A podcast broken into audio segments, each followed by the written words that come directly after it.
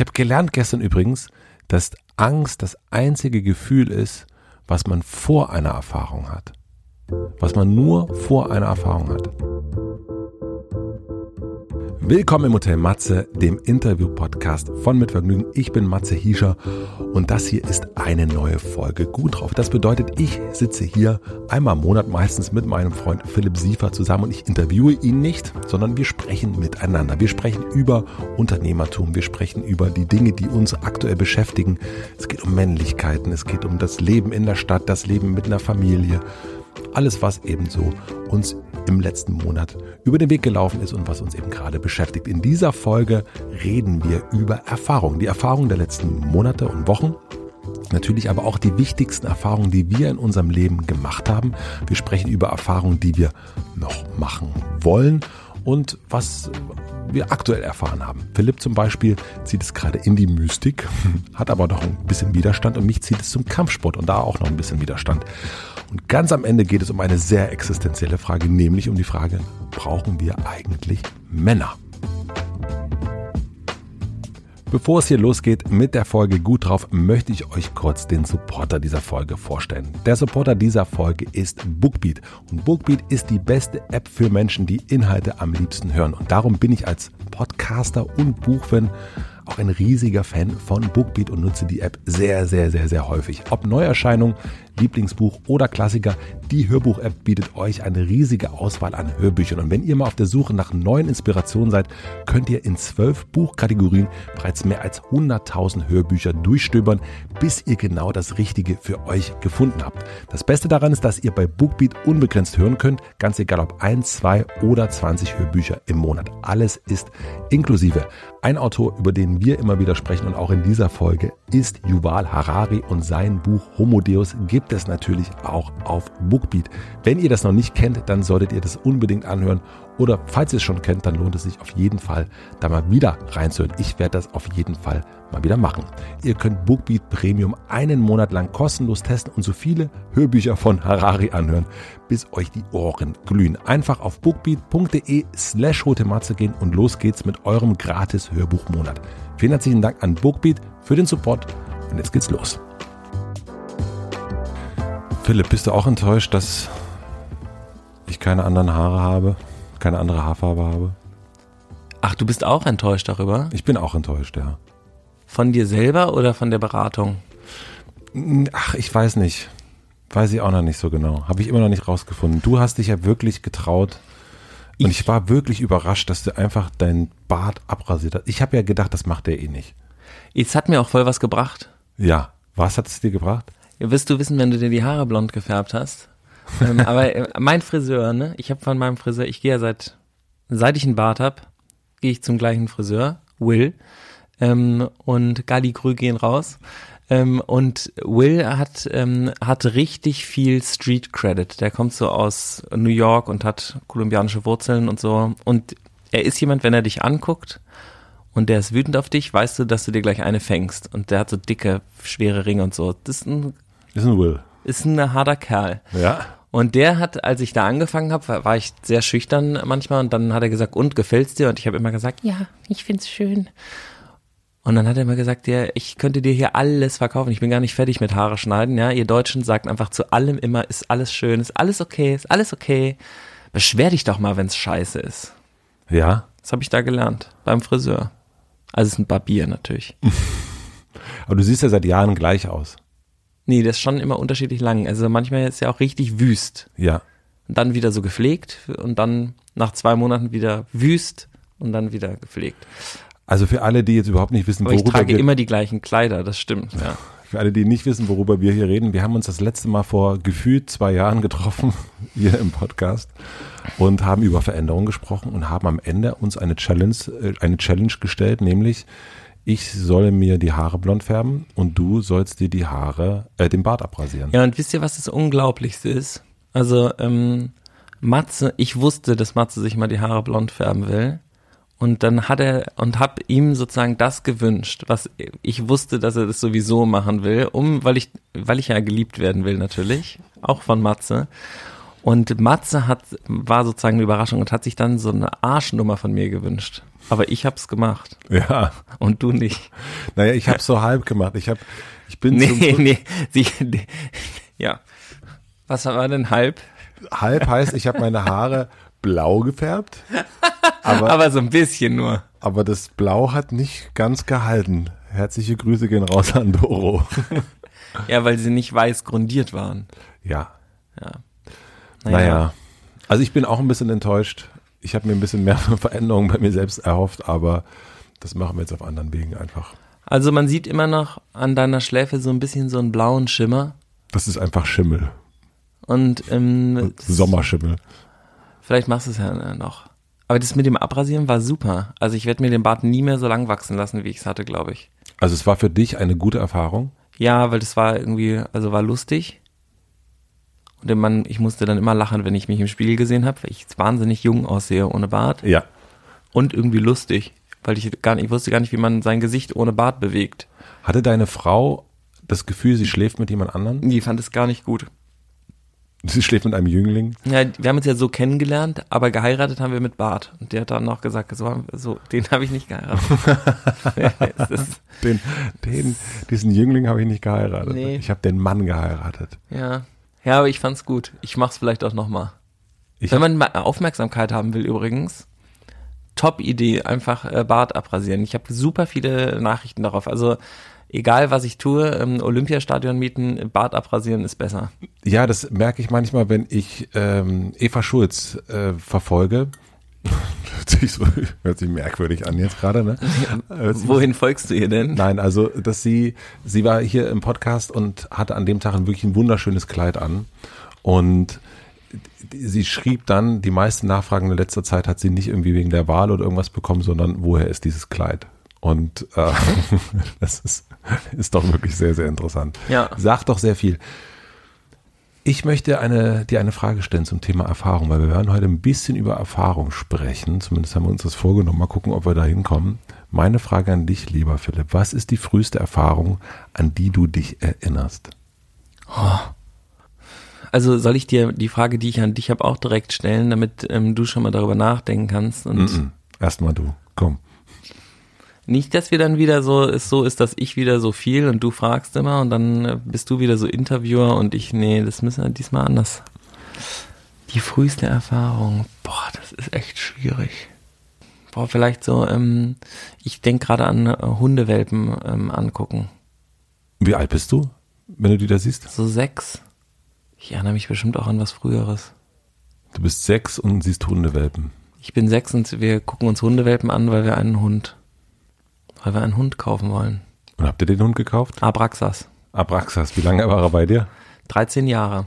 Oh, Dann ähm, an Altersschwäche gestorben. Wir saßen alle im Hof um ihn drumrum, haben ähm, Champagner getrunken, ihn alle gestreichelt, ge ihm gesagt, was er für ein wahnsinniger Superhund ist. Und dann ist er einfach eingeschlafen und dann habe ich ihn beerdigt. also das, das, äh, das volle Programm. Von Anfang bis zum Ende. Oh, wie schön. Voll geheult auch. Ja. Ist mir lange nicht, ähm, war dann so lange nicht, ich war da gerade, ich war ja bei der Bundeswehr und hatte lange nicht geheult. Und dann aber als der Hund, als ich da das Loch gebuddelt habe und so, mit meinem Vater zusammen, da haben wir beide geheult dann und den Hund beerdigt. Ah, zusammen mit dem Vater heulen. Ja, das war cool. Mhm. Vielleicht ist das deswegen auch deine Ja, Erinnerung, mhm, weil das so einmal äh, die ganze Erfahrung, dann das Weinen und so weiter. Hund sterben ist und Hund verlieren, also, also Haustier, ist voll krass. Ja. Ich dachte immer, das ist ein bisschen Quatsch, aber ich habe da letztens mit einer äh, Therapeutin, einer Befreundeten drüber geredet und die hat gesagt, das ist voll auch so, die, wenn man eine Beziehung baut man zu einem Tier auf, das ist wie mit einem Kind fast. Und wenn man den dann nicht mehr sehen darf oder so, das ist super schlimm. Ich hätte das tatsächlich mit unserer Katze. Also ich war richtig, ich habe wirklich, Misch, misch. Mischmisch, ja, zwei Monate hat es gedauert, dass ich das so, dass ich nicht morgens aufgewacht bin und an ihn gedacht habe. Oder einen Monat, ja. Also weil das natürlich immer das erste war am Morgen, oh nein, er macht wieder Krach und will essen, jetzt muss ich aufstehen. Und dann war er nicht mehr da und diese, ich habe manchmal im Kopf noch diese Schritte gehört, diese schweren Katzenschritte, dieses Puff, Puff, wach auf, Puff, Puff, Schritte.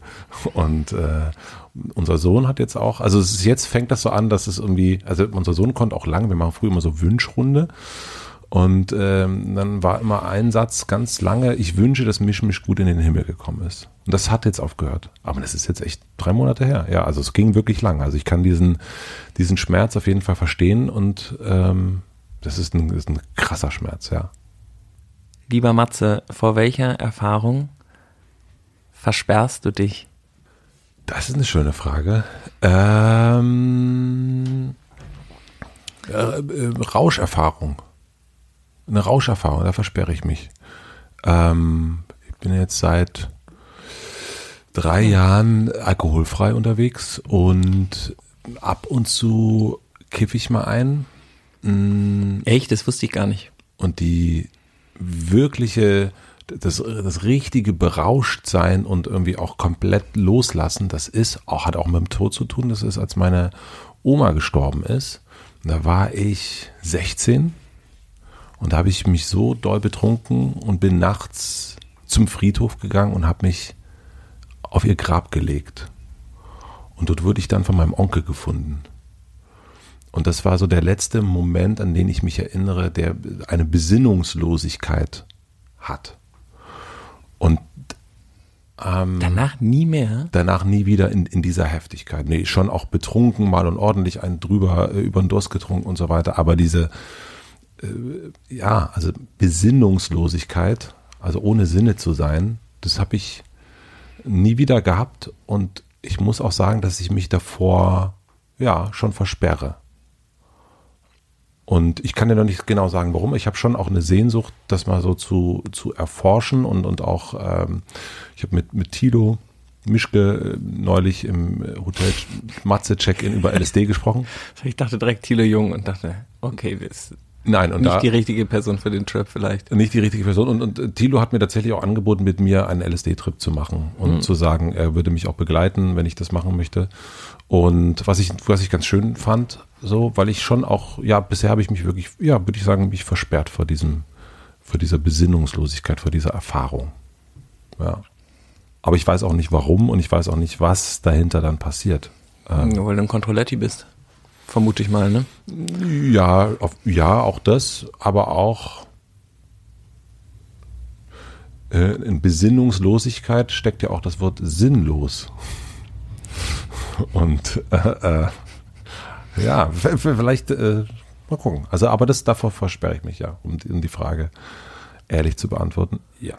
Aber man ist ja nicht besinnungslos beim beim Trip meistens, oder? Oder ist das so die gut in diesem ähm, Alkoholvollzustand sowas, aber man verliert ja eigentlich gerade bei solchen psychedelischen Drogen nicht seine Sinne, sondern das, wovon die Leute ja reden. Ja. Ähm, ist, dass sich sogar noch weitere Sinne irgendwie öffnen, mit mhm. denen man vielleicht gar nicht zurechtkommt. Unter Umständen, ja. Ja, aber ich habe damit auch noch nicht so, also das ist, steht für mich tatsächlich äh, so auf meiner ähm, äh, dieses Jahr. Äh, ist Bucketlist dieses Jahr, ist, ja? Ist eine Bucketlist dieses Jahr, ja. Es sind äh, so drei Sachen stehen drauf und eines davon ist, ist das, ja. Ich dachte, du sagst Therapie, aber ähm, Ach, ich gehe die Abkürzung. Das, ich, keine Stimmt. Zeit. Keine das Zeit. Denken, äh, das denkt man hier, ne? Dass keine so, Zeit, keine Zeit für Therapie. Und dann immer so Zitate posten, so, ähm, wie war das nochmal, ne? Konstanz, ähm, ähm, Beats Impulsivität for Breakfast oder so, ne? Oder Eats. Nee, nee. nee was war das äh, nochmal? Äh, Consistency beats Intensity. Ja, genau. In Intensity ist natürlich, ein Drogentrip ist natürlich ähm, voll Intensity, ist nicht Consist Consistency. Nee, auf jeden Fall. Also ist nicht ich, dein Ding wahrscheinlich dann. Nee, ja, aber also ich würde auch immer sagen, also ich finde, also die, dieser Ausspruch, ähm, also äh, da würde ich sagen, ich bin ich bin, bin sozusagen Beispiel dafür. Für Konsistenz. Auf jeden Fall. Ja, ich finde das ja auch, das ist, finde ich, ähm, auch, also das fand ich super lustig daran oder deswegen, ich arbeite ja auch super gerne mit Leuten zusammen, die super konstant sind, weil das einfach, die produzieren die ganze Zeit Sachen und es geht einfach, es bewegt sich die ganze Zeit. Ja. Ähm, das, was, ähm, was aber für die, also das, was ich glaube, sozusagen festgestellt zu haben, mhm. ist, dass das Verlassen der Ebene dann, das ist ja so eine horizontale Ebene, ne? diese Konsistenz, dann wird, man wird immer besser, man spezialisiert sich total, wird immer geiler in einer Sache aber dass ähm, eine komplett neue Ebene zu erreichen, ist voll schwierig dann, weil man dafür voll die Iden- äh, Intensität braucht. Ja. Um so wirklich dann zu sagen, okay, wir haben jetzt eine neue Bewusstseinsebene oder sowas erreicht. Was- was dafür man- brauchst du so einen Ausschlag, so einen krassen. Was man als Sprint dann bezeichnen würde. Genau. Und du kannst natürlich über, wenn du fünf Jahre jeden Tag drei Stunden äh, meditierst, dann ähm, kommst du natürlich auch immer irgendwann auf ein neues Level.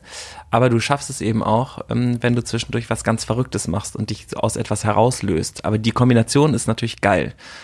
Ähm, aber ja, äh, für mich ist Konstanz ja Ich würde wirklich sagen, dass das, äh, wow. das ist, äh, also du hast ja eine Konstante in deinen, deinen Freundschaften und Beziehungen, aber ich glaube, dass wenn man so unsere Unterschiede mal, also ich glaube, da ist eins und der größten Unterschiede zwischen uns beiden liegt, glaube ich, genau da, dahin. Ne? Also, Ja. da, also das ist, glaube ich, also auf der einen Seite interessant, dass wir hier seit, seit drei Jahren sitzen.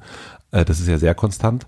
Ähm, aber so diese äh, Intensität, wenn ich so an dein, deine Bühnenauftritte denke und so weiter, das ist etwas, was mir sowas von ultra fern liegt. Das, äh, also diese, ich muss mal erstmal schaffen, auf einen TED-Talk zu gehen und da nicht gelistet zu werden, weil es zu weit draußen ist.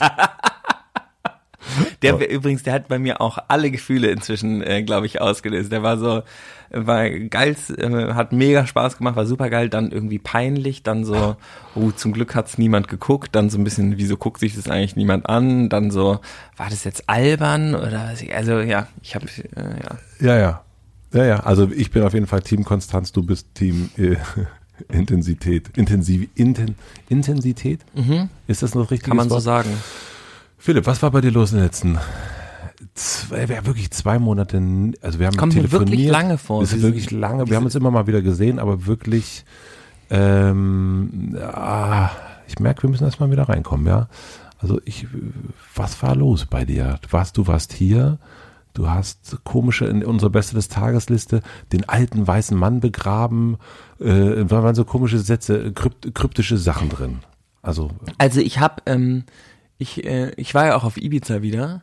Ähm, Stimmt. stimmt, das war nämlich auch noch dazwischen, ne? das war unser letzter. Also du bist da genau. habe ich wir haben mich die- rasiert. Genau, wir haben uns genau äh, vor Ibiza, genau, das war der Punkt, genau, da sind wir auseinandergegangen, da sind wir auseinandergegangen. Da, da, jetzt haben wir es wieder, meine Güte. Mhm. Ja, Da ist viel passiert noch. Ich habe auch eine Schule mir noch angeguckt und, äh, und all so ein Kram. Schule für ein Kind oder Schule für Ja, dich? die ist für Kinder, die Schule. Aber da können auch Erwachsene hingehen. Das war so eine, ist so ein Lernkonzept in Barcelona, wo, ähm, wo die versuchen, eine neue Art der, ähm, der Schule zu entwickeln. Oder Ja. wo sie das tun. Die versuchen das nicht nur, die machen das. Ähm, Learn Life heißt das.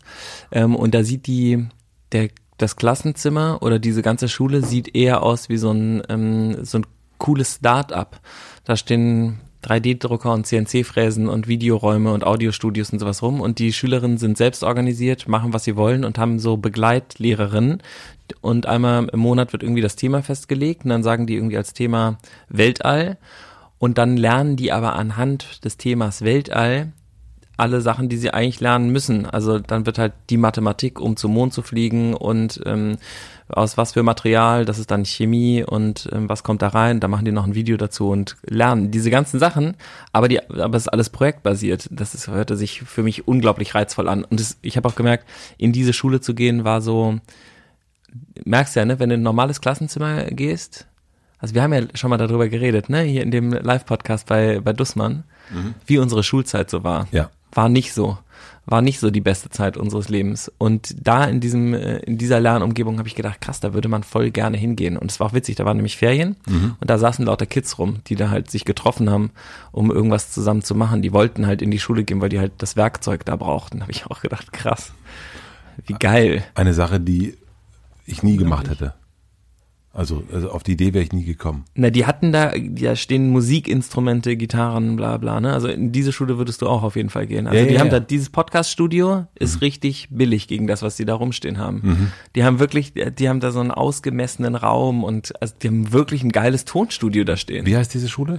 Learn Life in Learn Barcelona ist das. Und das ist ein Konzept, was du gerne nach Deutschland holen möchtest, oder? Ja, nee, weil die beschäftigt sich gerade ja sehr intensiv mit dem Bildungsthema und ich finde auch, dass das ein sehr, sehr wichtiges Thema ist, weil diese mh, strukturellen Probleme, die wir haben, also alles ist ja gerade, das fällt mir zumindest immer mehr auf, sehr, sehr viele Probleme, die wir haben, Rassismus, Sexismus, alles, alle Ismen, ähm, sind sehr oft strukturell bedingt und gar nicht individuell, dass man selber jetzt irgendwie ein krasser Rassist ist, so mit Absicht oder sowas, sondern dass eigentlich das so, das hat man so nach und nach aufgenommen. Und es fängt an in der Bildung, im Bewertungssystem der Moment eigentlich, in dem ähm, du akzeptierst, es gibt eine Instanz, die dich benotet, bewertet, dir sagt, was richtig und was falsch ist. In dem Moment lernst du, dass dir das jemand anders sagt, außer du selber. Und das ist ja so krass, wenn du kleine Kinder nach was fragst, ob das jetzt cool oder nicht so cool ist, die wissen das ja alle. Die haben das aber nicht gelernt, die wissen es einfach so. Und es liegt daran, dass wir es eigentlich voll in uns haben und ganz viele Sachen werden uns aber abgewöhnt. Und die müssen dann umtrainiert werden, damit wir in der Welt, in der wir dann funktionieren sollen, als kleines Rädchen, da äh, keinen Ärger machen. Und so ist unser Schulsystem gerade eher aufgebaut. Das war auch voll faszinierende Reise mit Otto Herz und Margret Rasfeld, die in Berlin auch diese, ähm, diese tolle Schule hat, diese ESBZ, ESZB. Ähm, ja, so eine Zukunft, die auch so projektbasiert äh, arbeitet und die haben eben die Geschichte der Schule erzählt, dass ähm, Übrigens hat das auch viel mit Erfahrung zu tun, ne? nämlich da lernt man ja, da macht man seine ersten Erfahrungen, ähm, dass die Schule, sozusagen die Grundidee von Schule wurde gebaut und realisiert von Militär und Kirche. Mhm. Und das ist ja so, also es könnte ja gerade nichts äh, unserer Zeit irgendwie mehr kontroverser einer Bildungsidee gerade gegenüberstehen, als dass man sagt, das sind die Werte, aus denen das gespiesen werden. Also da würden mir jede Menge Quellen einfallen, wo ich sagen würde, das äh, sollten Kinder lernen oder das wäre cool, wenn sie das erfahren könnten. Ähm, aber Militär und Kirche äh, jetzt kommt da nicht drin vor. Kommt da nicht drin vor, nein. Aber das ist auch ja für uns sowieso Thema, weil unser Sohn jetzt die zweite mhm. Klasse nochmal wiederholt. Ähm, und da auch zu gucken, was ist was ist die richtige Form, haben Schulwechsel hinter uns. Und das ist wirklich ein, äh, also es ist auch ein Thema. Also so auch, ich habe, wir haben uns ja so ein bisschen angeguckt, was gibt es so, aber ich, ich finde das Schulthema, also wie wir ganz viele Themen, äh, die sind nicht der Zeit entsprechend. Und was macht man dann? Also es ist nicht, also für uns, ich habe ja, für mich wird das so die nächsten Jahre wird das nicht, nicht einfach werden. Also so da auch diesen Zwiespalt äh, zu haben zwischen du musst da hingehen und ich verstehe voll, warum du da nicht hingehen willst.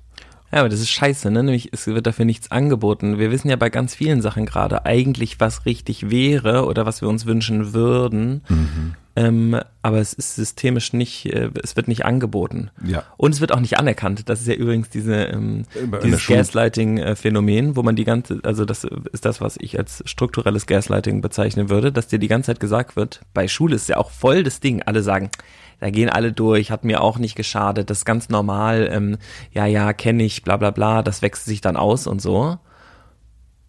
Und man spürt aber ja die ganze Zeit, dass irgendwas da dran nicht stimmt. Mhm. Ja, und man spürt aber, voll. Genau, aber dir wird die ganze Zeit gesagt, ist alles normal. Und du merkst, ist nicht normal, sollte so nicht sein, aber die wird die ganze Zeit, doch, Matze, ist normal. Und dann glaubst du irgendwann selber, dass normal ist, das dann. Ja, ich meine, letzten Endes ist das ja was, äh, wir ja, also womit wir auf die Welt kommen, glaube ich, ist eine wahnsinnig gute Intuition. Intui, Inti, Intuition? Mhm, Intuition. Intuition.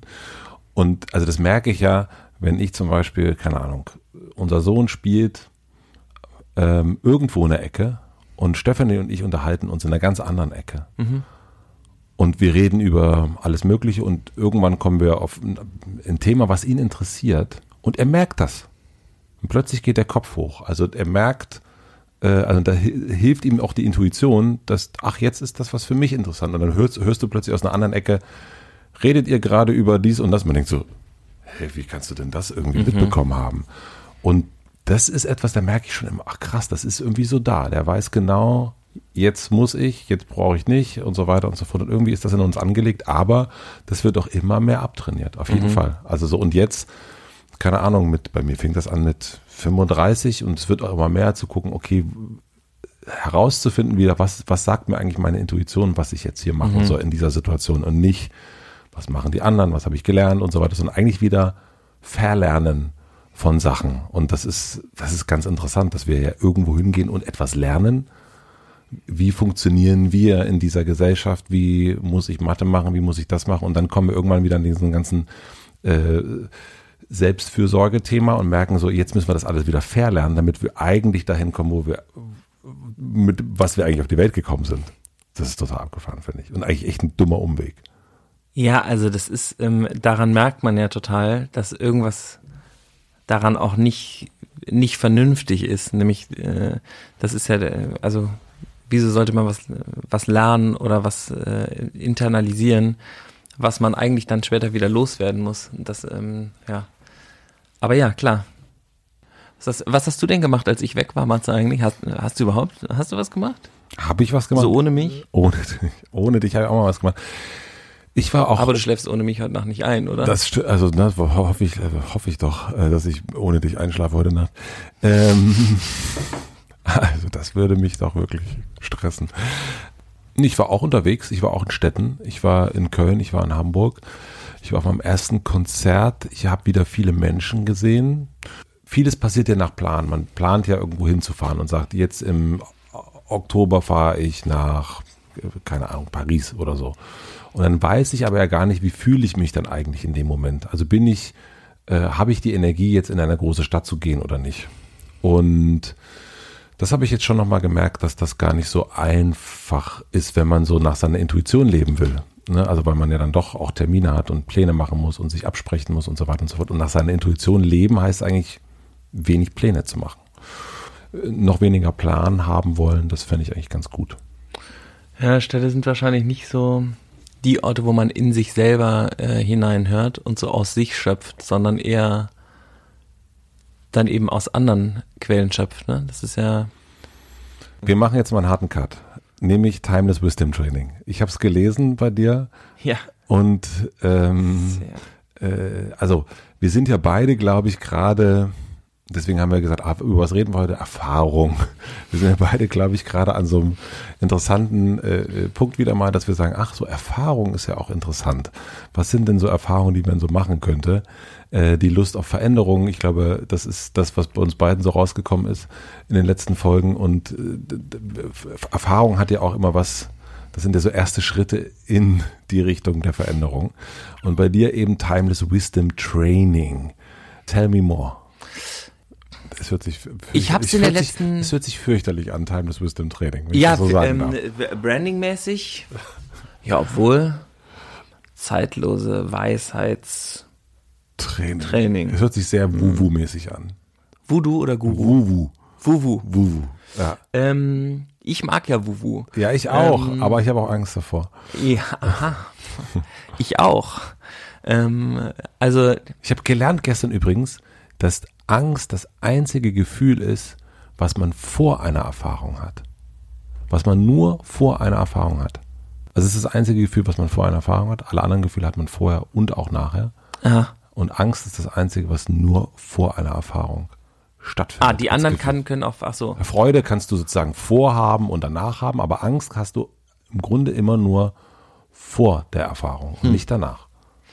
Muss ich, weiß ich nicht, ja, kann hm. sein. Hm, ja. Ich denke die ganze Zeit daran, von einem Hai gebissen zu werden und frage mich, ob man das dann nicht auch danach. Hast du dann nachher, danach hast du es ja, entweder hast du es erlebt oder hast es nicht, also du hast Angst davor. Aber dann hätte man ja immer noch Angst, trotzdem wieder von einem Hai hm, gebissen hm, zu werden. Ja. Oder man weiß, ist nicht so schlimm. ist aber, glaube ich, nicht so. Das glaube ich. Das ist, da kommt, da stellt sich dann Das Beispiel anderes, ist einfach scheiße. Hai ist wirklich schwierig. Also, Timeless Wisdom Beispiel. Training. Also ich habe in der letzten Folge, glaube ich, erzählt ähm, von diesen ähm, Inner Innenansichten von Joanna Breidenbach. Ja.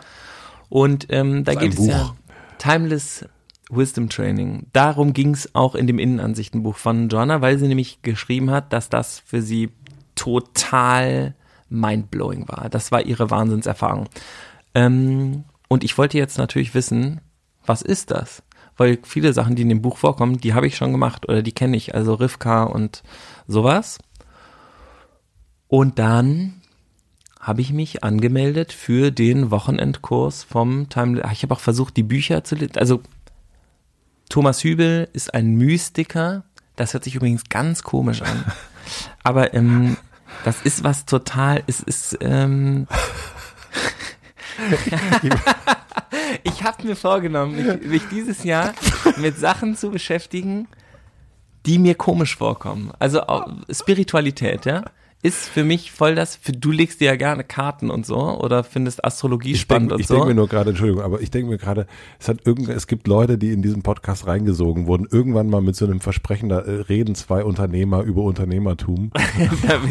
und, sind sie, und jetzt, seid ihr, jetzt ja. seid ihr in der Spirale drin. So vor, vor ja, zwei Jahren ging es noch um KPIs und jetzt geht es um Mystika. Ja, das genau, aber das ist eine wirkliche Entwicklung, ja, weil wir Erfahrungen gemacht haben, auf denen wir jetzt aufbauen. Ich meine, wir sind ja nicht Frank Thelen, der irgendwie ähm, einfach nur immer weiter bei Skalierung äh, kleben bleibt und sagt, wir werden eine technologische Lösung finden. Nein, wir suchen woanders. In der Spiritualität, in uns selber. Wir sind auf jeden Fall raus Tiefe, bei Frank Thelen jetzt. Im inzwischen. Timeless Wisdom Training. Frank Thelen hat auch neulich, auch das muss ich auch nochmal, ne, Frank Thelen hat auch jetzt vorgeschlagen, dass man den Afrikanern, dass man denen doch jetzt mal sagen könnte, dass die aufhören sollten mit der Reproduktion ja. ihrer selbst. Da könnte man doch jetzt mal langsam eine Regel einführen. Ich finde das, Herzliche ähm, Grüße. das ist, ähm, Galli-Grüße gehen raus an Frank Thelens ähm, alte weiße Mann-Handlung und seine Privilegien, die er hinterfragen sollte. Ja, also ja. du warst bei wem? Thomas Hübel? Also Thomas Hübel ist der, der dieses Timeless Wisdom Training anbietet. Der ist, ähm, das nennt sich Mystiker. Was der, ähm, was der macht ist, der beschäftigt sich sehr viel mit oder dafür ist er relativ berühmt, mit Trauma und zwar nicht nur mit individuellem, sondern mit kollektivem Trauma. Und darunter fallen auch Kolonialisierungserfahrungen, Fluchterfahrungen, ähm, die Nazi-Zeit, ähm, die Shoah, ähm, all solche Sachen, ja, schreckliche Sachen, die passiert sind, einer, einem ganzen Kulturkreis. Ähm, mhm und der Kult, der auch abgespeichert ist in diesem Kulturkreis und der, wenn du woanders hinfährst, jetzt du als Deutscher, bist durch den Holocaust immer noch stark beeinflusst. Das lebt in uns allen immer noch. Und wenn du jetzt wo ganz anders hingehst, wo das nicht passiert ist und nicht so präsent ist, dann sind die Leute dort sind total anders drauf die haben irgendwas nicht. Die haben diese Erfahrung nicht. Ja. Äh, internalisiert und auch nicht über drei Generationen weitergegeben. Genau. Ich meine, das musst du ja erstmal hinkriegen, ne? Das ist ja jetzt nicht gestern gewesen, sondern, aber es ist voll da. Ja. Und immer noch nicht richtig aufgearbeitet übrigens, was ja crazy ist. Ähm, und diese, in diese Sachen guckt er rein und guckt, ähm, was das macht mit der Gesellschaft. Und da bist und, du hingefahren und hast dann. Nee, das war online. Online, okay. Ja, und es war, ähm, also die Arbeit ist total, hat mich total fasziniert und auch diese Idee, das als strukturell wahrzunehmen, finde ich voll faszinierend, weil Spiritualität ja total oft so ein Individualismus ist, ne, wo man dann irgendwie seine ganz persönliche und das auf eine höhere Ebene zu führen, fand ich super spannend. So, also äh, Timeless Wisdom Training ähm, Einstiegsseminar ist auch krass, man muss sich dafür richtig bewerben, du musst einen Fragebogen ausfüllen, total lang, alles über dich verraten. Ähm, das kostet 150 Euro, diese Zoom-Konferenz für ein Wochenende ähm, und bla. Ähm, da waren da 450 Leute. Ähm, Apropos Unternehmertum, da kann man doch wieder so, das, also geschäftsmäßig, ne? Ja, wobei, das ist ehrlich gesagt für das, was die da gemacht haben, das war in drei Sprachen übersetzt. Ähm, das ging ähm, insgesamt zehn Stunden lang. Entschuldigung, wenn das 150 Euro kostet mit 450 Leuten, ich habe es kurz mal ausgerechnet, der Unternehmer 68.000 Euro. Boom, Schakalaka. Also das ist schon es ist schon ein gutes Business. Auch das mal vielleicht, wir sind ja ja auch Unternehmer. Ja, also ähm, für sozusagen für das Team und die Arbeit, die da drin steckt, das zu machen, ist es nicht teuer. So. Mhm, also okay. ja, das ging so ein bisschen mit der Meditation los. Ähm, das war cool. Und was mir aufgefallen ist, also was sozusagen meine Erfahrung war, ich wollte mich auf was Neues einlassen. Ich habe mich da auch total drauf gefreut und so. Es geht auch um Commitment für zwei Jahre. Also dieses Timeless Wisdom Training dauert zwei Jahre, nimmt ungefähr 25 Tage im Jahr in Anspruch, Fulltime, ähm, kostet natürlich auch ähm, Geld. Ähm, Wie viel? Ich glaube 8000 Euro plus Unterkunft. Was jetzt, das ist natürlich teuer, es gibt auch Stipendien und so, aber für zwei Jahre und ähm, insgesamt 50, 60 Workshop-Tage ist das nicht so super. Das ja. muss man schon sagen. Das ist jetzt, es gibt auch Workshops, die sind wesentlich teurer. Ne? Das ist jetzt kein abgehobenes Programm. So, ich bin in dieser Gruppe, ähm, 450 Leute. Dann ähm, wurden so Dreiergruppen gemacht, wo sich die Leute halt erzählt haben, was sie, ähm, wieso sie das machen wollen und so. Triaden wurde das genannt. Und dann, ja, und ich habe gemerkt, wie ich da die ganze Zeit so mit verschränkten Armen saß. Ich habe das. Und wenn du, wenn du bei sowas mit verschränkten Armen sitzt, also das Nee, ich sitze bei sehr vielen Sachen mit verschränkten Armen. Das ist mir dabei auch aufgefallen. Ich bin voll der Judger. Andauernd sitze ich da und denk so, pff, oh Gott, was ist das, was ist das? Halt die Klappe, lass es so. Ich bin andauernd am so aburteilen. Da wird wieder jemand weg, weg, weg. Und dann, ich komme mir immer so, oder ich hoffe es zumindest, ähm, aber es stimmt gar nicht. Es stimmt nur auf gewisser Ebene so äh, relativ reflektiert rüber und ich bin ja auch relativ reflektiert. Trotzdem, meine erste Reaktion ist super unreflektiert und die ist hateful. Ich fand diese Gruppe, die ging mir so auf den Sack. ähm, ich habe, ich, es war wirklich, die, dann ist da ein Chat, ein Chat mit 450 Leuten, die dann da alles kommentieren, weißt du, der Thomas Hübel hat dann auch viel erzählt und erklärt und so und waren wirklich, ich habe zwei DIN A Nullblätter vollgeschrieben, ähm, weil es so interessant war, was der gesagt hat. Aber die Kommentare von den Leuten, die dann da irgendwie geschrieben haben, I'm so blessed oder Thank you so much und this changed everything for me und so, ist echt, also, was denn bei euch? Also ich habe so richtig gemerkt, wie ich die total aburteile und die auch abwerte ähm, und wie, wie ich nicht in Kontakt gehen konnte damit. Dann hat irgendjemand so ein, hat äh, jemand so ein vor, vor der, also auf der großen Bühne dann ähm, was geschildert, irgendwie sein Misstrauen und wie er sich nicht damit verbinden kann. Ich fand das erst total lächerlich. Und dann hat der Hübel den aber, ähm, der hat den gehört, dann hat er den genommen, dann hat er den, das gefühlt, was der gesagt hat, hat das eingeordnet, hat das erweitert, hat ihm das erklärt und plötzlich wurde aus so einem stotternden, in der Ecke sitzenden ein total, es wurde ein total waches, aufregendes Gespräch, was Energie bis zu mir ins Zimmer ähm, gespritzt hat. Es war crazy. Also ich saß da und habe abends Liz erzählt, mindblowing. Das ist unglaublich. Dann wurde am Ende noch gesungen, also so ein, so ein Toning, weißt du, so Kehlkopfgesang. Da hast du da mitgemacht? Nee, das macht einer vorne. Darauf kam ich gar nicht klar. Das fand ich einfach nur. Also da hab ich, saß ich kichernd in der Ecke plötzlich. Auch total infantil, irgendwie äh, albern. Also ist mir fast peinlich, wenn ich darüber so. Ja, du hast einen ganz roten Kopf auch gerade, ja. Aber ist Ja. schön. Ist schön. Ja, es sind echte Gefühle. Also wir wollten ja ein bisschen, wir haben uns vorgenommen, ein bisschen direkter zu sein, auch mal über Sachen zu reden, die wir nicht so krass reflektiert haben und vielleicht auch mal auf die Schnauze zu kriegen, wenn wir was Falsches sagen, weil es sonst ein bisschen langweilig auch werden kann. ja. Ähm, genau, das tue ich gerade. Da kommen wir noch, da kommen wir aber heute noch mal noch, da, da haben wir noch, aber eins haben wir noch, haben wir noch da liegen. Ja, als naja. Präsent für uns selbst. Ja, und am nächsten Tag war das dann halt nochmal auch fünf Stunden Zoom, ist natürlich auch wahnsinnig lang. Ähm, und da, ähm, da wurde dann getanzt vor der Kamera. Ach du sorry, das kann, Scheiße. also es ging für mich einfach Und du nicht. solltest auch tanzen? Ja, alle haben dann da getanzt irgendwie und dann mit zu, zu so Buena Vista Social Club Musik und ich, ich habe dann, ich habe es probiert, ich habe 8000 ich habe es probiert und dann habe ich ähm, Oh dann habe ich mich irgendwann aufs Sofa gesetzt und habe gesagt, ich mache das jetzt nicht und es ist auch okay, dass ich das nicht mache. und ich wundere mich, weil ich eigentlich sowas, weil ich super gerne tanze, aber ich will jetzt hier nicht alleine im Büro vor der Kamera rumtanzen. Ich will das nicht machen und ich lasse mich das ja, ich lasse es jetzt auch. So, und jetzt überlege ich die ganze Zeit, will ich jetzt dieses Zwei-Jahres-Commitment, man kann ja auch noch, übrigens, das wäre auch noch voll crazy, ich könnte mich auch bewerben, dann werde ich vielleicht auch abgelehnt. Das wäre natürlich das Härteste, dass man auch noch sich, dass man es die ganze Zeit so eigentlich so ablehnt, dann will man aber irgendwie doch rein und dann sagen die so, nee, du bist nicht, du bist nicht bereit. Ich fühle mich auch gerade so, als ob ich nicht bereit wäre. Aber soll ich dir was sagen? Das ist ja richtig, das ist richtiger Marketing-Bums. Also äh, ich habe ja hier mit, mit Madame Moneypenny gesprochen, die ähm, Madame Moneypenny macht. Und äh, das ist ein, das sind äh, die, das schafft die Begehrlichkeit, nämlich genau die Angst abgelehnt zu werden. Also die hat ja, das ganz viele Webseiten haben jetzt, bieten Online-Kurse an, wie im Madame Moneypenny oder auch Leon Winscheid und so weiter. Und dann geht es immer um, da steht dann immer Warteliste. Und ich denke immer so, Leute, Warteliste bei Online. Don't tell me. So. Und es ist Marketing. Es ist einfach schaffte Begehrlichkeit. Ich, also ja, Das ich ist könnte ganz es Pull statt Push, ich könnte es erfunden haben. Also Ja. ich habe eben mit äh, einer Coachin telefoniert, die hat gesagt, wie soll ich mich online und ich habe gesagt, so exklusiv, dass man sich bei dir bewerben muss. ja. und Angst hat, nicht genommen zu werden. Genau. Dann sagen die Leute dir, was, sie- was du wissen musst. Also es ist ja auch geil, weil einerseits das gutes Marketing, andererseits sorgt es auch dafür, dass dort eine Auswahl von Leuten getroffen werden kann.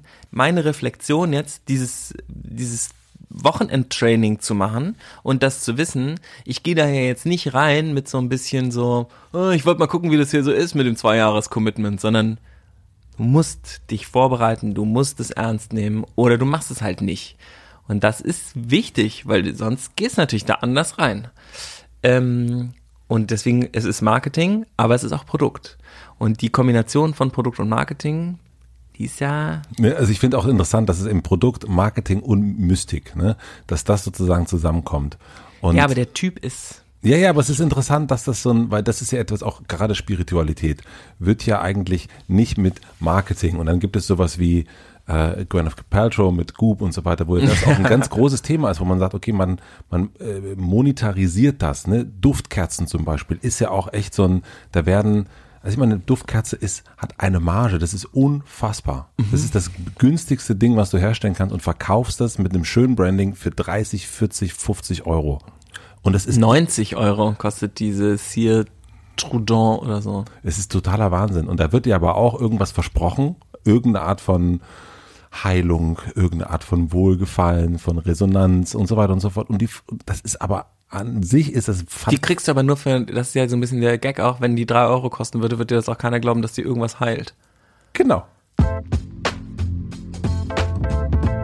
Und jetzt gibt's noch eine kleine Podcast-Empfehlung zum direkten Weiterhören. 17 Ziele, die die Welt verändern. Damit beschäftigt sich meine heutige Empfehlung 17 Ziele der Podcast. Gerade junge Menschen fordern, dass jetzt etwas passiert. Dazu würde ich mich auch zählen. Dabei hinterfragen und ändern sie zunehmend auch ihr eigenes Handeln, erwarten aber gleichzeitig Lösung von Politik und Wirtschaft. Klimaschutz, Armut, Frieden, das sind die Themen, die uns alle angehen. Was kann unser Beitrag für die Umwelt, zu fairen Standards in der Arbeitswelt und gegen Ausbeutung sein? Die Agenda 2030 der Vereinten Nationen mit ihren 17 Nachhaltigkeitszielen ist Wegweiser für eine gerechte und bessere Welt. Doch wie genau kann das gelingen? Um diese Frage zu beantworten, spricht Fernsehmoderator und Journalist Felix Seibert-Deiker mit Prominenten, mit Macherinnen und Machern wie Katja Riemann, Jan Delay, Mogli oder Micha Fritz. Alles Menschen, mit denen ich auch gern spreche.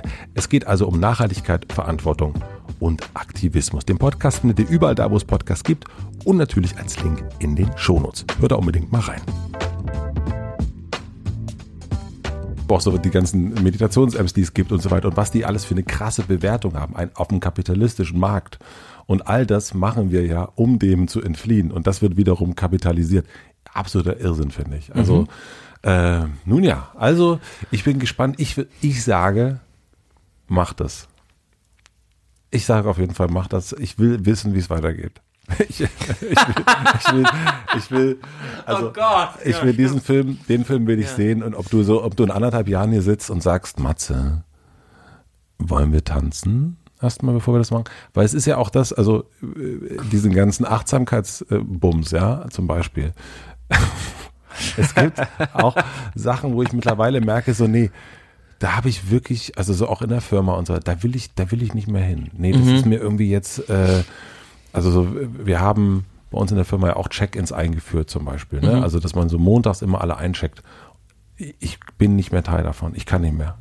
Ich kann, ich kann mir das nicht alles, also das, das, das schaffe ich nicht. Interessant. Mhm. Ja, ja, ja, ja. Wie ist dein Verhältnis zu Gruppen?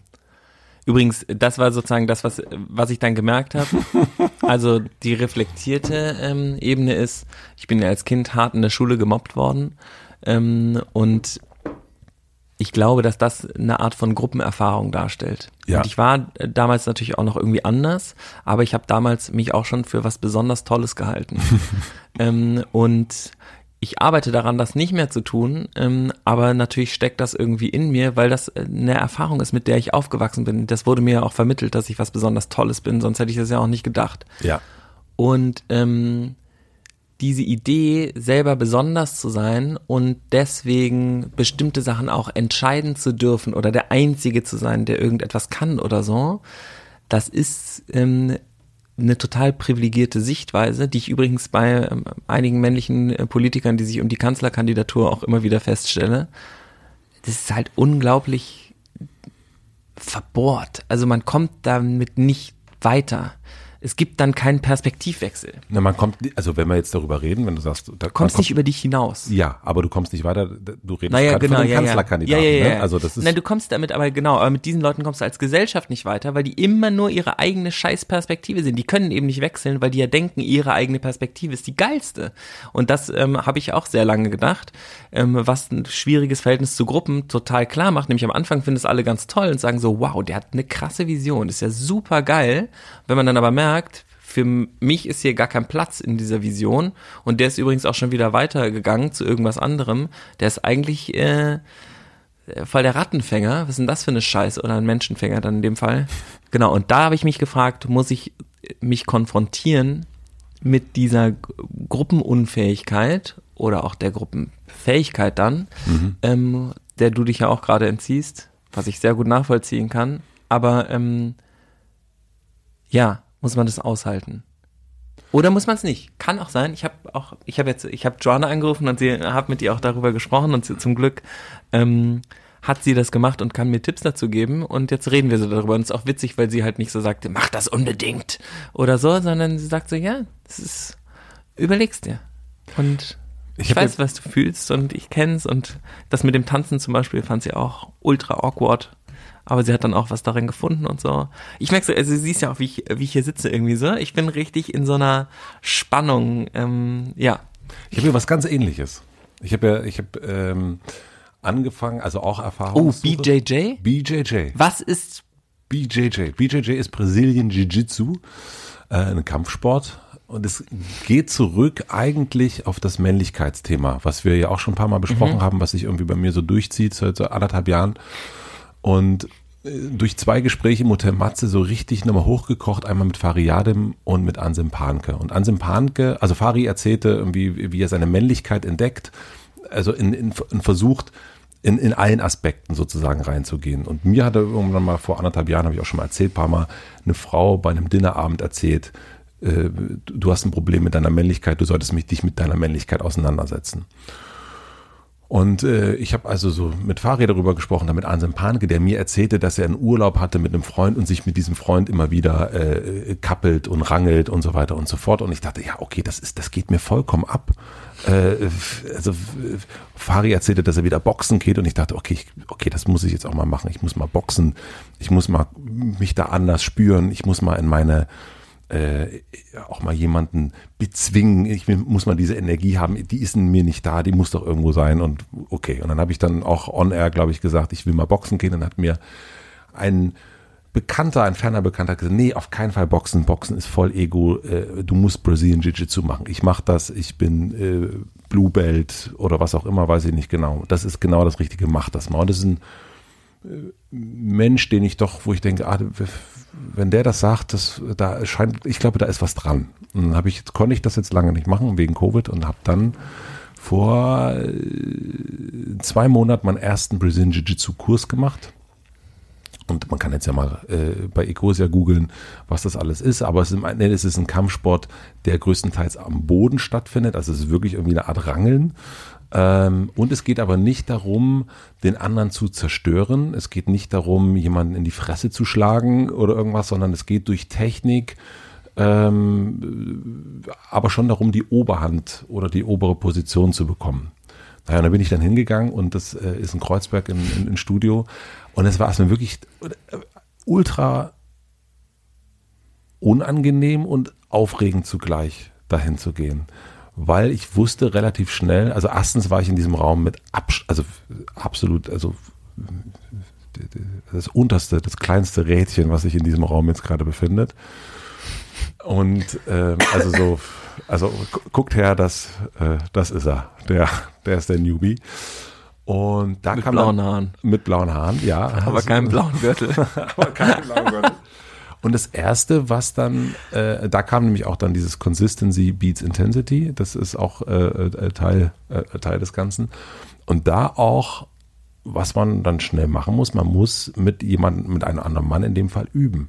So, und dies, das ist sehr, sehr nah. Also du äh, einer liegt auf dem Boden meistens und der andere sitzt sich auf dich drauf. Und, und dann wird quasi gerangelt äh, und es, dir werden verschiedene Techniken beigebracht. Also es ist super eng und es geht relativ schnell immer in Schwitzkasten. Also der Schwitzkasten ist entweder äh, wirklich im, im Schwitzkasten oder aber auch zwischen deinen Beinen die sich um den Hals des anderen oder deine Beine hangen sich um den Hals des, also ja, also man ist sehr, sehr, sehr, sehr nah und das erste, die erste Erfahrung war dann für mich, dass ein ähm, ja, ähm, ein, ein, ein junger Mann auf mir drauf saß und äh, seine Eier relativ nah meinem Gesicht kamen und er mich sozusagen äh, Ach, das macht er nackt, oder nein, nein. Aber das erstmal, das war das Erste, was ich überwinden musste. Irgendwie dieses komische, äh, einem anderen Mann sehr, sehr nahe zu kommen. Ähm, Den Eiern eines Mannes eines, mit deinem Gesicht. Sehr nahe zu kommen und mich da irgendwie so zu befreien. Und jetzt gehe ich dahin seit ja, zwei Monaten. Jede Woche Freitag gehe ich dahin und bin immer noch wirklich die absolute Lusche in diesem Raum. Äh, krieg wirklich die einfachsten Sachen nicht hin, wie eine Rolle rückwärts zum Beispiel. Und, äh, und, und setze mich dem aus. Und es macht auf der einen Seite total, ja, schon, ich würde ja sagen, wirklich auch Spaß, diese Techniken zu lernen. Es ist komplett Überforderung. Also ich verstehe ganz viel überhaupt nicht, wie man mit seinem Arm, was man dann macht. Das ist eine Art Choreografie. Und dann kommt es aber immer in den Punkt, am Ende wird immer gekämpft. Also am Ende ist dann immer so, jetzt äh, zehn Minuten, los geht's. Und das ist Horror. Es ist äh, wirklich schlimm, schlimm, schlimm, schlimm, schlimm für mich. Weil ich auch gar nicht, also das Feedback, was ich kriege, du hast das ja immer wieder mit anderen Männern, so, ne? Also das Feedback, was ich immer kriege, ja, du kannst schon auch Dollar. Ich habe voll Angst, jemanden zu verletzen und habe aber auch totale Angst, verletzt zu werden und, äh, und habe aber überhaupt nicht das Gefühl, dass ich die andere Person jetzt irgendwie besiegen möchte. Also dieses, dieses Gefühl kommt überhaupt nicht raus aus mir. Ähm, und gleichzeitig will ich aber auch nicht irgendwie, ich hatte letzte Woche hatte ich dann wirklich die Situation, dass ich dann in der Dreiergruppe, das waren so die, die offensichtlich die wirklichen Newbies, und ich merkte so, mir gegenüber war ein, ein junger Mann, der wirklich super schwer geatmet hatte und ich merkte so, der hat richtig Bock hier irgendwie, dass hier was abgeht. Und ich konnte das aber überhaupt nicht anbieten. Ich habe ihm gleich gesagt, du, das ist meine Fähigkeit, tut mir leid. Also, und da war der auch wirklich, ich merkte auch richtig unbefriedigt, äh, ist der so von mir gegangen und hat dann mit dem nächsten gekämpft. Und äh, die haben sich dann richtig gegeben und der Schweratmer hat sich dann auch direkt das, das Knie total verkugelt und ging dann humpeln davon. Ich dachte so, ja, aber ist, und da merke ich, es, zieht mich irgendwie an, da hinzugehen, ähnlich wie bei dir, glaube ich, das Timeless Wisdom, weil ich merke, irgendwas ist da, irgendwas ist da in, total interessant. Da findet so in einem Mikrokosmos, werden da ganz viele Sachen verhandelt. Ähm, aber gleichzeitig kommt nicht in mir das hoch, wo ich denke, ich will jemand anderen irgendwie besiegen. Ich will den irgendwie, will da irgendwie als, als, äh, als Gewinner rausgehen. Und ich mhm. habe aber auch noch nicht das Gefühl, dass ich denke, ich will, es geht auch gar nicht darum, den anderen zu besiegen, es geht ja auch beim BJD, das habe ich jetzt auch schon gelernt, nicht darum zu verlieren. Und, und ich bin aber in meiner Arbeitsumgebung, bin ich überhaupt nicht mehr in so einer Situation, dass ich irgendwo wie irgendwo hin will, über jemanden treten will, um dahin zu. Also das, das hatte ich auch noch nie, dieses Gefühl. Aber es zieht mich an und stößt mich ab. Und deswegen, das ist meine, meine neue Erfahrung. Und ich habe mir jetzt vorgenommen, das bis Ende des Jahres zu machen. Ähm, und das wird auch knallhart durchgezogen. Consistency beats Intensity. Ja. wobei das, wenn du so Karate Kid oder sowas guckst, mhm.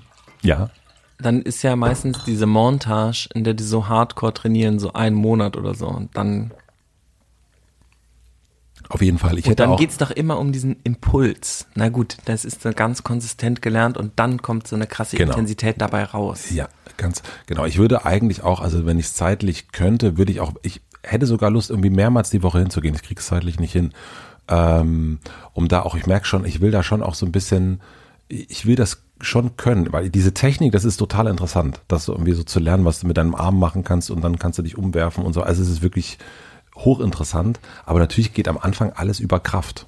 Und ich habe echt keine Kraft. So und die. Aber du kannst doch voll gut, bist doch voll der Langstreckenläufer. Das voll, ja, ja, aber ich habe keine so ein, ich habe keine so also Muckikraft habe ich nicht, aber ich kann Langstrecke, äh, Consistency, ja, also da, da kann er. So, okay. aber ähm, ja, und es ist irgendwie so immer wieder awkward, da reinzugehen, äh, mit einem anderen Mann zu kämpfen Ähm, aber das gibt mir auch Energie, wenn ich da rausgehe und nimmt mir Energie zugleich. Also es ist irgendwie äh, noch, noch ungewohnt, aber es Bist macht. du vielleicht zufrieden, dass du was Neues ausprobiert hast?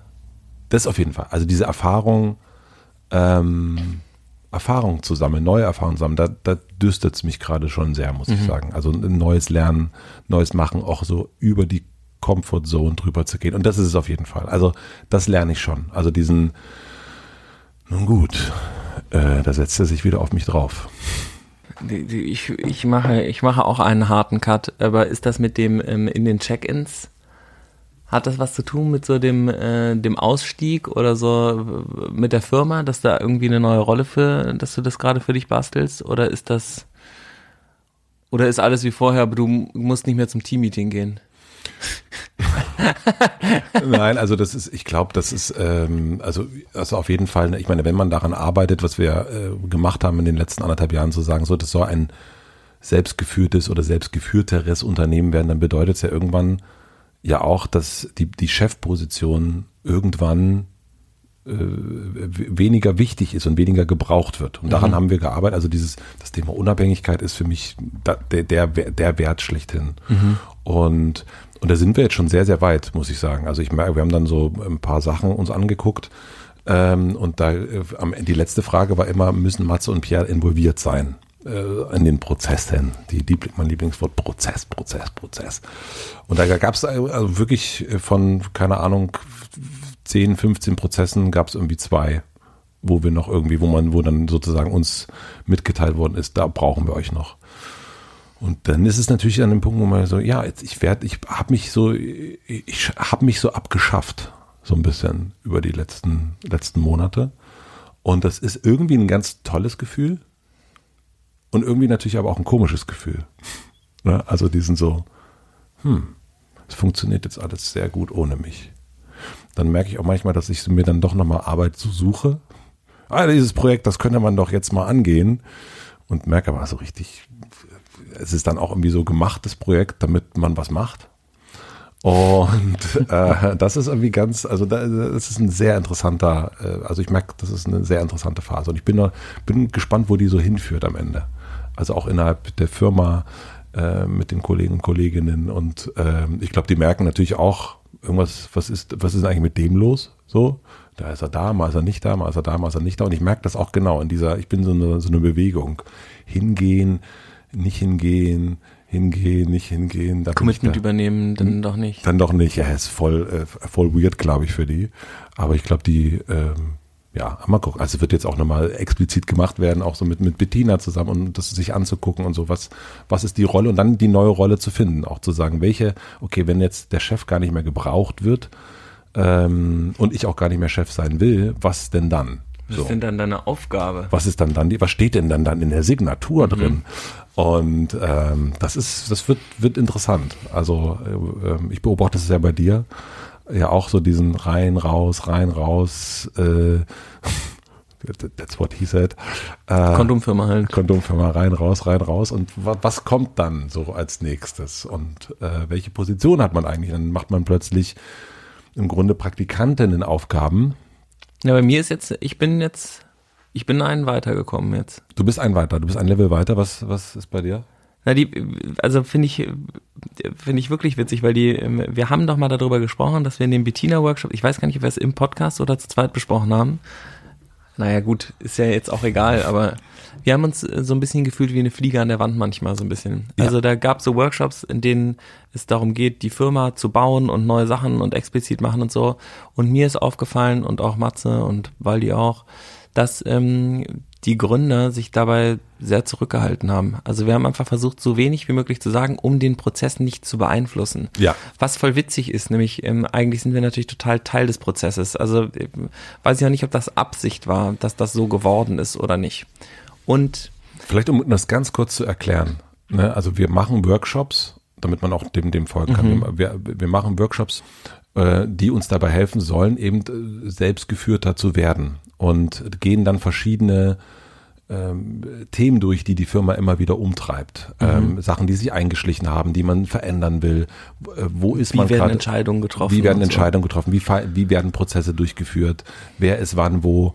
Und, ähm, und da haben wir als Gründer unabhängig und unabgesprochen gesagt, okay, äh, wir, wir setzen uns total an den Rand und geben nicht, wenn sozusagen eine Frage im Raum steht und man sagt, okay, gib mal Input, war ich derjenige, glaube ich, der am wenigsten gesagt hat. Mhm. Äh, und, und Pierre auch. Und bei euch war das, und dann haben wir drüber geredet und ja, ja, auch bei uns genau das Gleiche. Man total zurückgegangen, was bei uns zum Teil auch mit Desinteresse verwechselt worden ist. Ähm, und was, äh, jetzt habe ich dich unterbrochen, jetzt äh, bitte. Entschuldigung. Nee, ähm, ähm, vielen Dank für die Einordnung.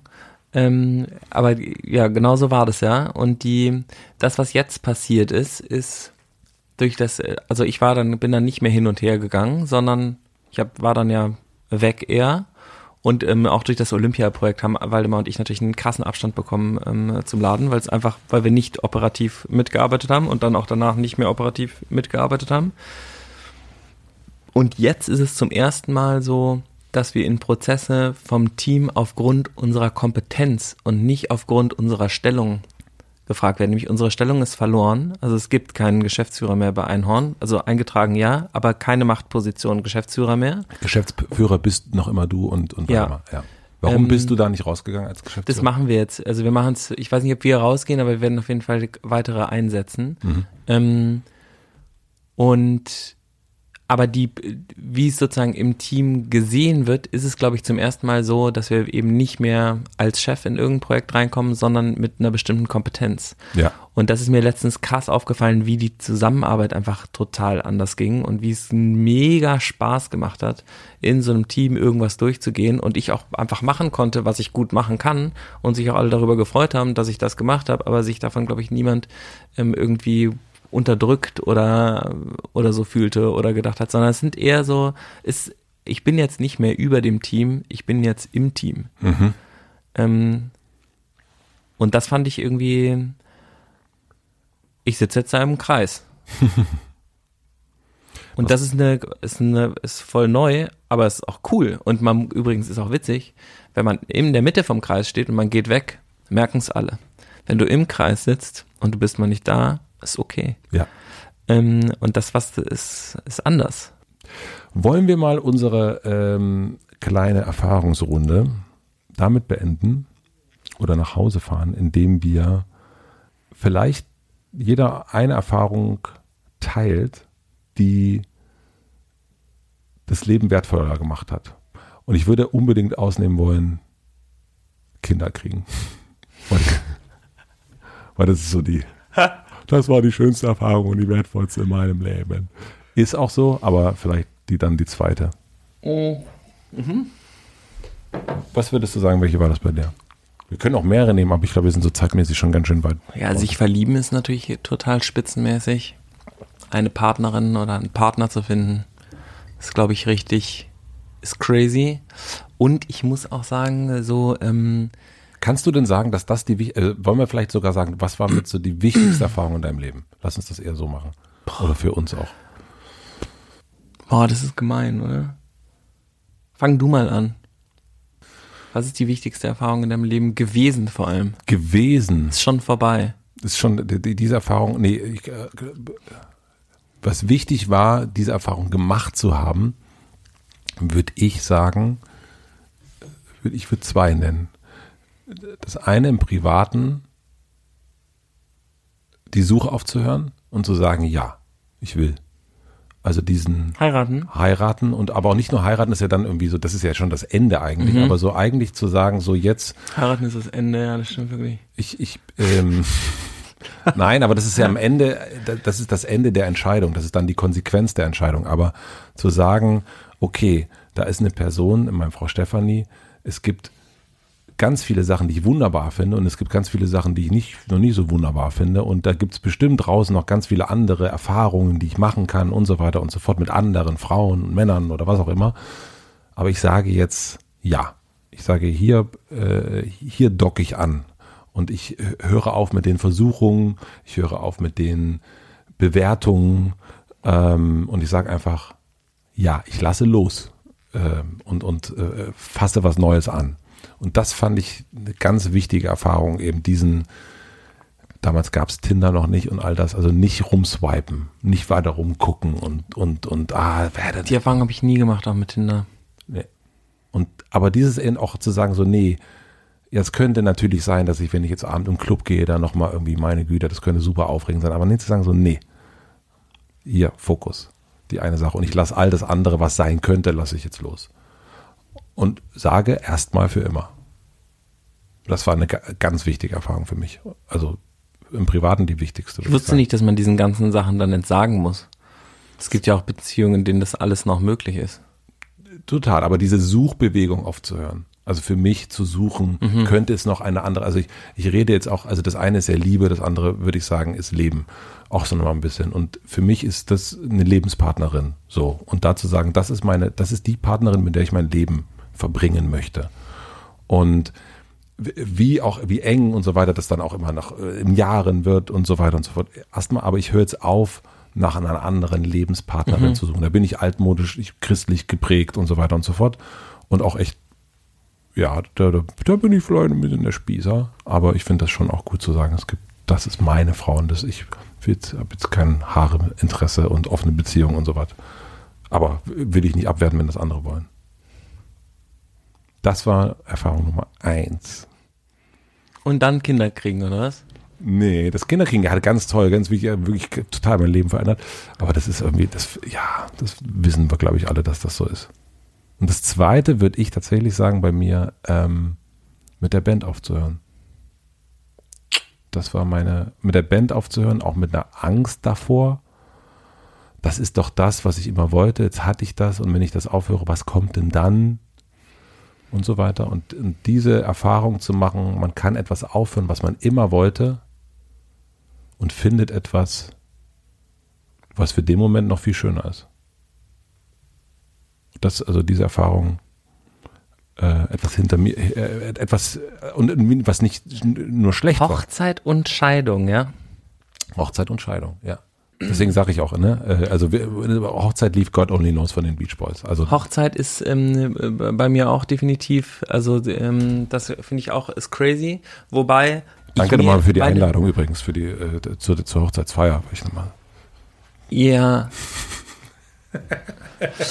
ich frage mich ja, ähm, oder meine Frau und ich fragen uns, ob das wirklich das ist, was wir eigentlich wollen sagen, ähm, und das finde ich jetzt ist eine spannende Entwicklung in unserer Beziehung, weil wir zusammen sind und auch zusammenbleiben wollen, aber wir fragen uns, ob äh, Hochzeit nicht eigentlich, oder wir sind überzeugt davon, dass Hochzeit eigentlich auch ein Unterdrückungsorgan ist und dass monogame Beziehungen eigentlich bescheuert sind. Also wir haben voll gerne eine monogame Beziehung, aber ähm, dass das eigentlich äh, ist es nicht so gedacht und dass das auch ein strukturelles äh, patriarchales, kapitalistisches ähm, System ist, was wir eigentlich nicht unterstützen wollen. Und ich habe letztens äh, vorgeschlagen, dass wir uns vielleicht rituell scheiden lassen müssen. Wir haben es noch nicht fertig diskutiert. Es war auch eher so ein Gag, ähm, weil wir auch, unsere Hochzeit war total super. Und es war einfach, aber es wäre wär auch cool gewesen, wenn wir einen Vertrag unterschrieben hätten, dem gestanden hätte, du besuchst mich im Krankenhaus, ähm, die Hälfte von meinem gehört dir, weil wir zusammen gerade was aufbauen und wir uns gegenseitig so supporten, wie wir es mit niemand anderem machen und das unser Bausystem.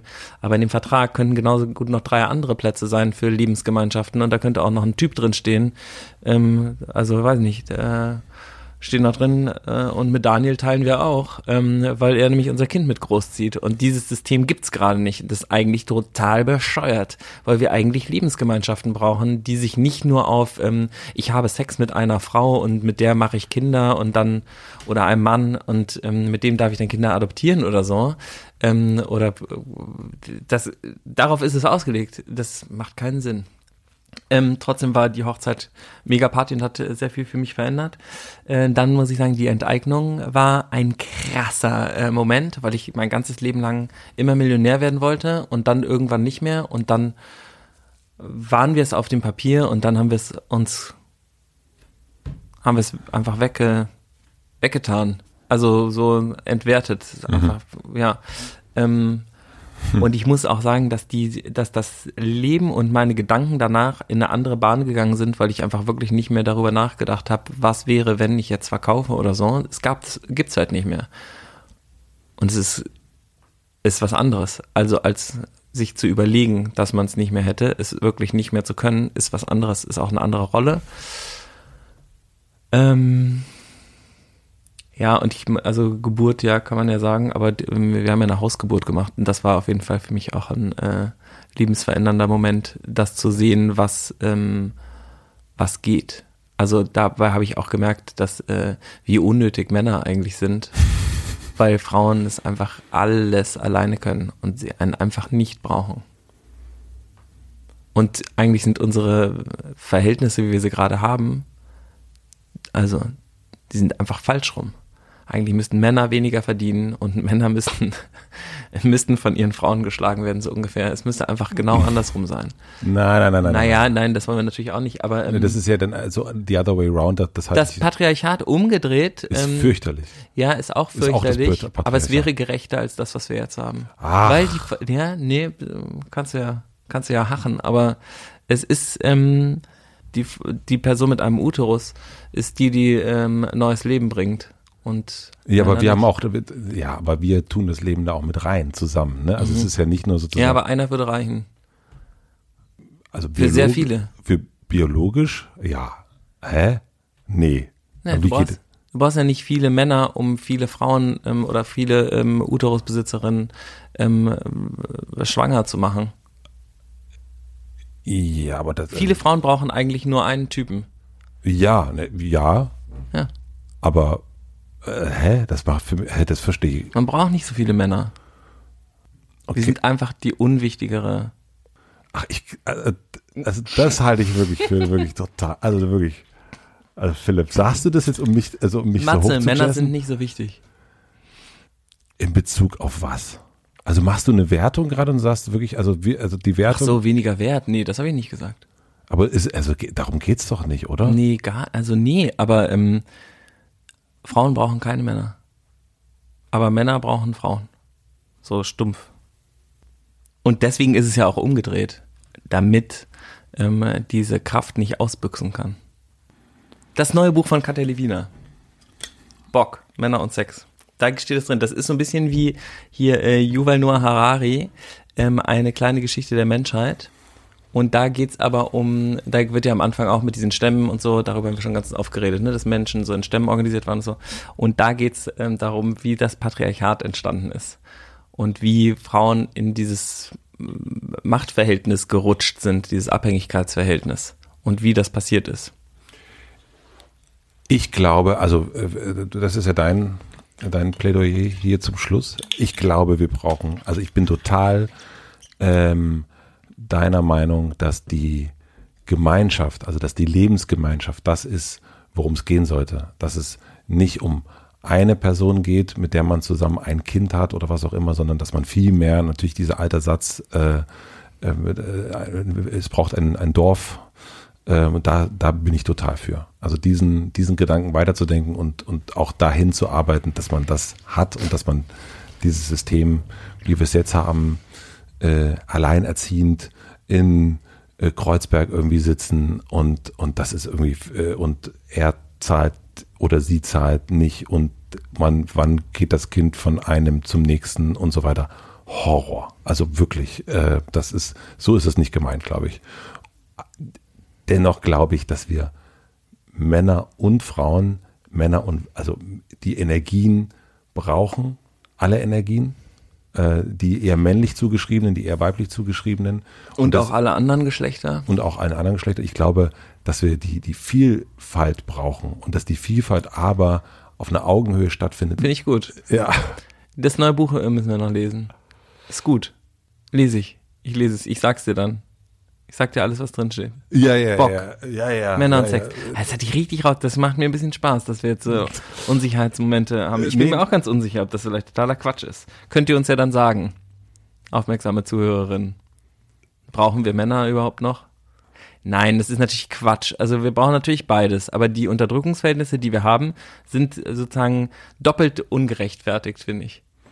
Ja, das Na ist also. Gott sei Dank. Na gut. Nee, ich, also ich habe wirklich ganz viel so bin, bin ich, habe ich, ich meine, gut, ich war Schule echt schlecht, aber das weiß ich schon. Oh Scheiße, ich bin um eins zum Essen verabredet. Ich ne? muss sofort weg. Super. Philipp, Wollen wir den Kahn jetzt nach Hause fahren? Endlich, würde ich sagen. Wir haben sowieso überzogen. Meine Fresse haben wir überzogen. Nee, ich finde es auch gut, wenn es mal ein bisschen länger ist. Ja, ja. Ja. Was steht noch an bei dir? Also du wirst dich entscheiden, ob du Timeless Time bist. Timeless Wisdom äh, Training Würde ich auf jeden äh, Fall. machen. Oder würdest du auf jeden Fall machen? Ja. Ich will wissen, wie es weitergeht. Ja. Ich mache aber nicht mit, wenn wir hier tanzen. Das sage ich dir gleich, wie es ist. Ja. Ich, ich ja auch nicht. Bis jetzt sitze ich ja auch auf der Couch. Aber vielleicht kann ich ja dann sagen, warum ich es gemacht habe. Ja, mal gucken. Also ich werde auf jeden Fall irgendwas machen. Also ich gehe in die, ähm, in, ich werde einfach noch ein paar spirituelle Sachen mir anschauen und auf jeden Fall ein paar davon machen. Ich war sogar, ich war bei so einem äh, Heilpraktiker. Das war auch eine lustige, äh, sehr aufregende Erfahrung. Ich möchte zur Hypnose. Ja. Ich möchte ähm, Rauschmittel nehmen. Mhm. LSD kann man ja sagen. Das ist, äh, das ist Hypnose habe ich eine gute Connection. gut. Vielleicht alles zusammen. LSD auf Hypnose, ich weiß ich nicht. Ich würde sagen, also ähm, ähm, wir werden noch die ein oder andere Erfahrung in nächster Zeit machen. Und wir werden hier drüber sprechen. Philipp. Ich küsse deine Augen. Es braucht Männer und Frauen. Ja, klar.